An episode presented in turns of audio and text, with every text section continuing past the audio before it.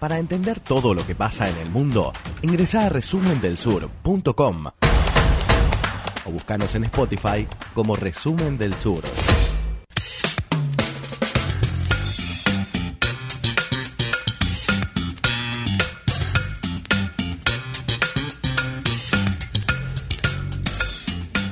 Último bloque de resumen del sur. Saludamos a Noé Pérez Ribabén con novedades de Rusia. Buenos días. Buenos días. Bueno. Bueno, buenas tardes dije. Buenos días, Buenas tardes. ta- Eh, buenas tardes yo. Buenos ¿Es que buenos días o buenas tardes, mediodía? Estamos ahí, es el tránsito. Yo después de las 2 Una digo buenas tardes. Es una frontera difusa.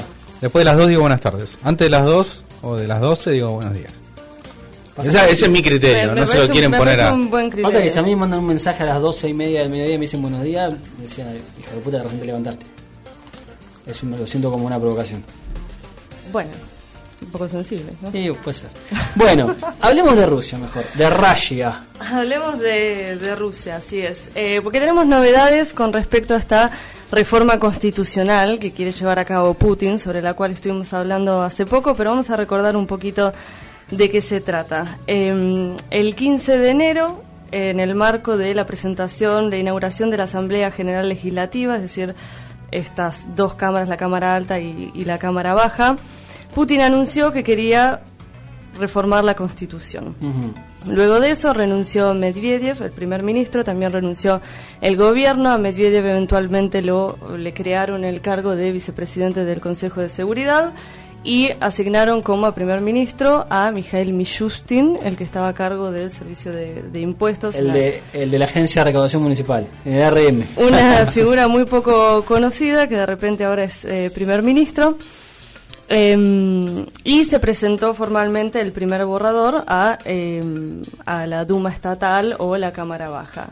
Habíamos charlado la vez anterior que esta, este borrador lo que proponía era, en primer lugar, que el presidente no pudiera ser reelecto más de dos veces, sin importar si esto es consecutivo o no. Es decir, hasta el momento, y de hecho lo que hizo Putin fue ser electo dos veces consecutivas, después hizo ahí un enroque con Medvedev y estuvo dos veces, Sí. sigue estando, de hecho. Con un mandato más largo, de seis años. Con un mandato más largo, así es, de la primera reforma constitucional que fue en el año 2008 para extender el plazo presidencial de cuatro años a seis. Bueno, ahora Putin quiere volver a reformar la constitución, esta vez para limitar el mandato presidencial a dos mandatos, sí o sí, no importa si son consecutivos o no. Y también generar una serie de limitaciones para los posibles candidatos. Tienen que ser eh, ciudadanos rusos que no tengan doble ciudadanía ni tengan permiso de residencia en otro estado y que hayan vivido en Rusia durante los últimos 25 años y también toda una serie de leyes destinadas a traspasar el poder del poder ejecutivo al legislativo que en su momento, si quieren escuchar más detalles de esto, lo pueden hacer en el podcast correspondiente, Por en supuesto. Spotify Resumen del Sur, porque nos vamos a concentrar un poco más en otras posibles propuestas, porque hasta ahora, y lo que habíamos hablado en su momento, eran las eh, reformas propuestas por Putin, pero por supuesto esto tiene que pasar primero por la, eh, la Duma estatal, luego por el Consejo de la Federación, que vendría a ser la Cámara Alta, luego tiene que ser aprobado por dos tercios de todos los sujetos federales. Los sujetos federales son toda esta serie de, de jurisdicciones que hay dentro de la Federación Rusa.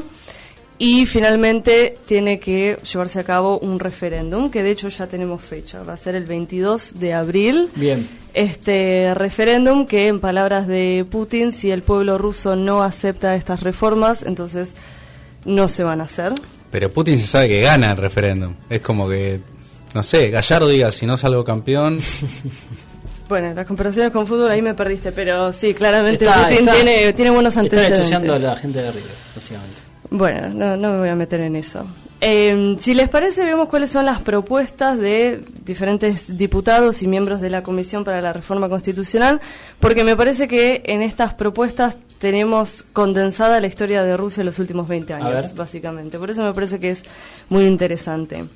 Eh, bueno, en estas reuniones que fueron el 13 y el 27 de, febrero, se propusieron en un total más de 600 propuestas y vamos a dividirlas por temas. El primer tema interesante es que se propone realizar cambios en el sistema de votación. No hay nada específico, no hay nada concreto, o por lo menos lo que se deja ver en cámara, no hay ninguna propuesta concreta, pero en principio quieren cambiar el sistema de votación. Hasta el momento El sistema, eh, nos referimos a, por ejemplo, no digo que sea el caso, pero cambiar de boleta de papel a voto electrónico. Por ejemplo. A la ¿Es- forma ese de tipo votación forma? o eh, el tipo de votación. ¿Cuál vendría a ser la diferencia entre tipo Y y por forma? ejemplo, eh, Nicolás Maduro hizo una reforma eh, para la Asamblea Constituyente donde había las organizaciones votaban. Claro, había, eh, no, no eran partidos políticos, sino por eh, representación de la sociedad civil. Claro, había voto eh, por persona y voto por representación de la sociedad O sea, civil. hay gente que votaba doble. Ah, mira qué interesante, no sabía eso. Pues, una de las Eh, causas de la crisis política está, está ahí. Eh, no, en realidad no sabría decirte porque hay muchas propuestas con respecto a modificar el sistema de votación, pero no hay nada concreto. Así que ahí tenemos un gris interesante. Otro punto a tener en cuenta es que se quiere indexar la jubilación mínima dos veces por año, es decir, quieren que figure en la Constitución la obligación de eh, indexar el- la mínima jubilatoria dos veces por año y que eso se vaya actualizando. Interesante porque es una medida que los ortodoxos dirían que es inflacionaria.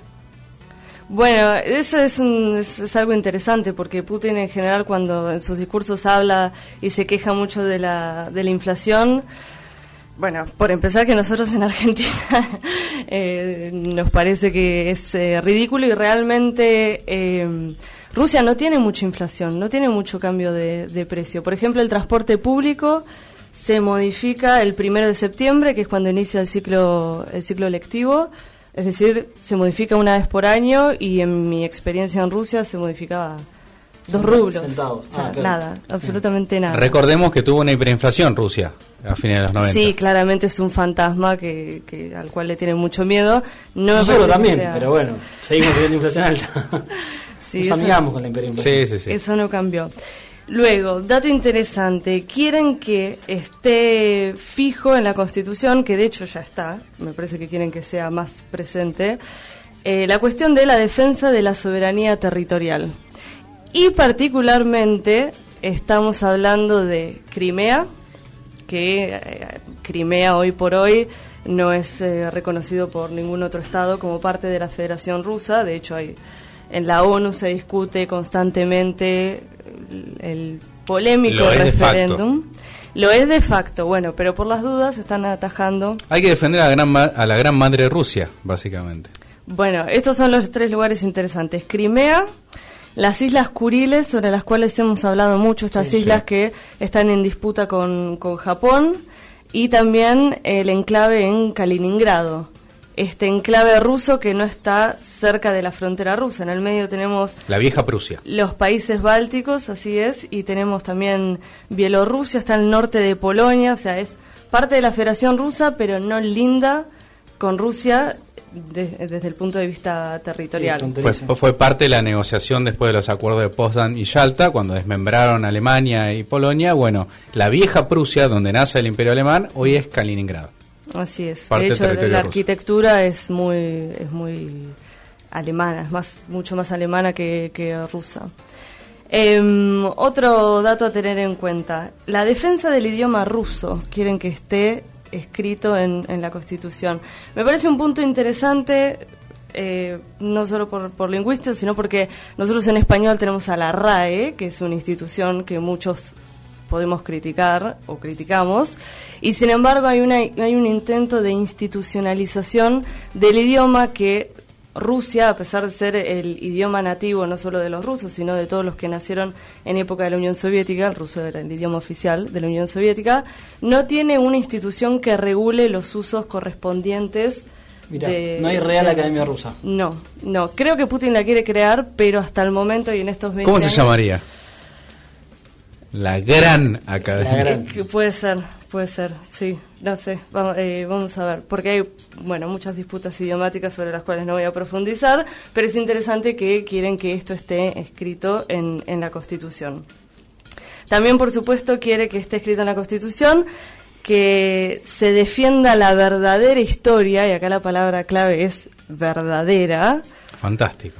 eh, porque, por supuesto, esto tiene que ver no solo con, bueno, toda la historia rusa, sino particularmente con la Segunda Guerra Mundial. Hasta el día de hoy hay negacionistas que creen que Eh, la Segunda Guerra Mundial la ganaron otras personas que no fueron los soviéticos. Es un grave error histórico. Ese. Nos cansamos de decirlo Estamos de acuerdo, ¿no? Estamos de acuerdo. Nos Hollywood nos está mintiendo. Bien. Nos cansamos de decir en resumen del sur que los soviéticos. eh, Eso, en resumen, vencieron. eso es una política de Estado. Somos- hasta- Sí, los no se- soviéticos no se ganaron la Segunda Guerra. Es así. No se negocia. Vencieron a, al mal supremo. Exactamente.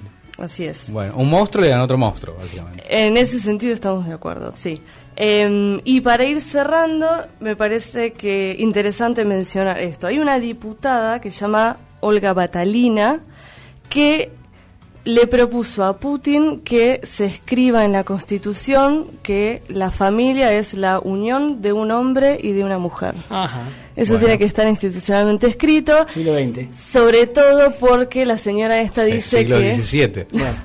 La señora esta dice que es muy preocupante que en algunos países de Occidente ya hay niños que en vez de decir mamá y papá dicen progenitor 1 y progenitor 2. Eso no pasa en ningún lugar del mundo. Eso no pasa en ningún lugar del mundo. Es una- Ante lo cual. Claro. ante lo cual Putin dijo eh, Primero largo que- además, progenitor 1, como tardás un montón en decir, Es- dame sí. la leche, progenitor 1. Bueno, eso igual es la traducción en español, ¿no? Pero eh, ante lo cual Putin dijo, bueno, en primer lugar, la unión entre un hombre y una mujer es el matrimonio, no es la familia. Interesante ahí el datillo de Putin. O sea, Putin a la izquierda de esta mujer. Y que raro, muy raro. Y que en Rusia nunca se va a eh, nunca se va a dejar de decir las palabras mamá y papá en un mensaje muy muy sensible. Eh, mientras acariciaba a un perro. Un oso. un oso, Un un oso. no un perro. Eh, y otro diputado, igual de todas formas Putin no, no rechazó esta propuesta, dijo, lo podemos ver, Lo que vamos es- a evaluar. que es, sí, lo podemos reformular, Bien. esa es el, eh, la forma de Putin para ser políticamente correcto. Y un señor, Vitaly Milanov, eh, un poquito incluso más a la derecha de esta señora, dijo que es necesario fijar en el preámbulo de la Constitución la creencia en Dios y la prohibición del aborto. Bueno, bien. El aborto es legal en Rusia desde la Revolución Bolchevique. Desde 1918, así es. Eh, bueno, y acá tenemos en realidad una respuesta doble por parte de Putin. Por un lado, lo de la creencia en Dios es muy difícil porque eh, Rusia es un país multiétnico y hay creencias, el, el mismo Dios, pero con diferentes nombres o como lo quieran llamar, y tienen un pasado ateo, un pasado soviético muy importante. Y con respecto a la prohibición del aborto, en realidad Putin hace años que viene eh, fogoneando esta idea, sobre todo porque Putin está obsesionado con el problema de la natalidad, Claro. pero nunca se animó a hacerlo. Yo no sé si, si no lo hizo en estos 20 años, si lo va a hacer en los cuatro años que, que le quedan. Pero en principio es una de las propuestas de los diputados de, de la Duma. Minuto final. Minuto final. ¿Qué es lo que nos queda ahora? Bueno, hasta el 2 de marzo hay tiempo para seguir aceptando propuestas. Luego el 10 de marzo va a hacer la segunda lectura en la, la Duma estatal. Se espera que en esta segunda lectura se va a decidir si sí o si no. Va a pasar al Consejo de la Federación, es decir, la Cámara Alta. Luego vamos a tener la aceptación de dos tercios por lo menos de los sujetos federales. Y luego ya sí, el 22 de, de abril vamos a tener el plebiscito con un resultado más o menos cantado. Más cantado que el himno ruso. Así es. Eh, pero bueno, por supuesto vamos a seguir actualizando toda esta información a medida que lleguemos a esa fecha. Gracias, Noelia. Gracias a ustedes.